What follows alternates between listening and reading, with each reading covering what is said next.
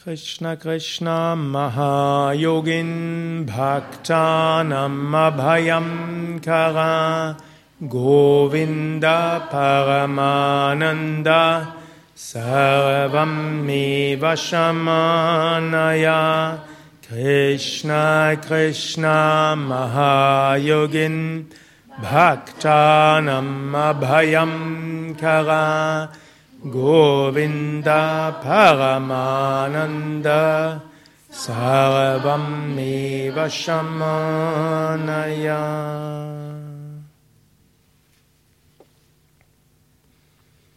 Ich lese etwas aus dem Buch Inspiration und Weisheit von Swami Shivananda.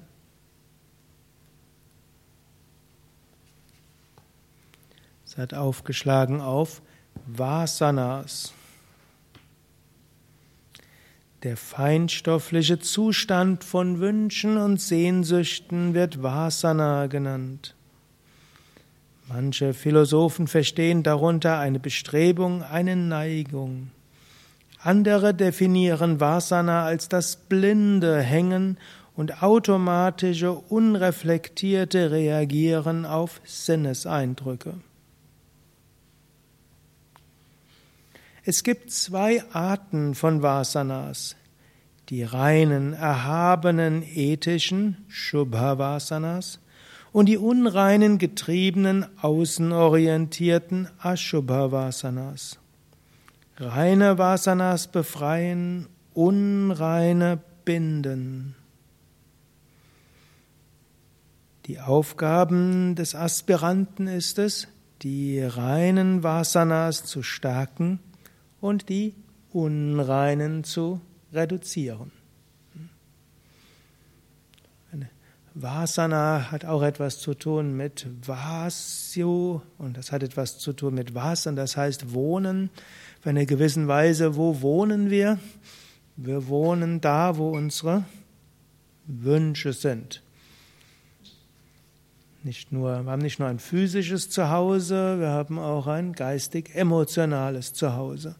Und ähnlich wie wir unsere physische Wohnung wechseln können, können wir auch unser geistiges Zuhause wechseln, idealerweise um zu unserem spirituellen Zuhause zu kommen, was die Tiefe unserer Seele ist. Und dann gibt es manchmal Menschen, die sich in mehreren Zuhause fühlen.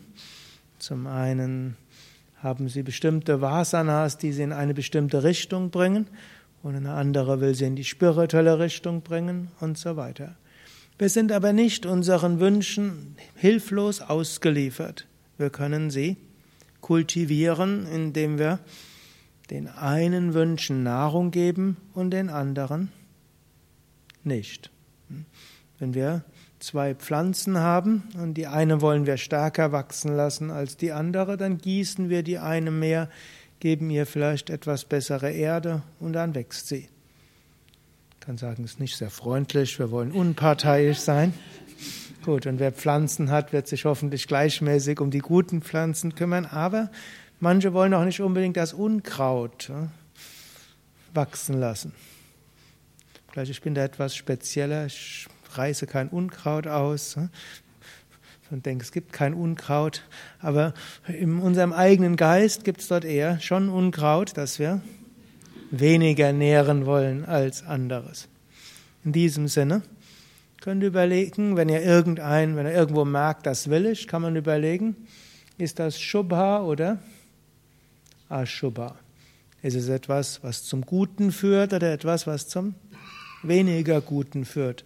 Und wir können bewusst das Gute mehr kultivieren und das, was weniger gut ist, weniger kultivieren.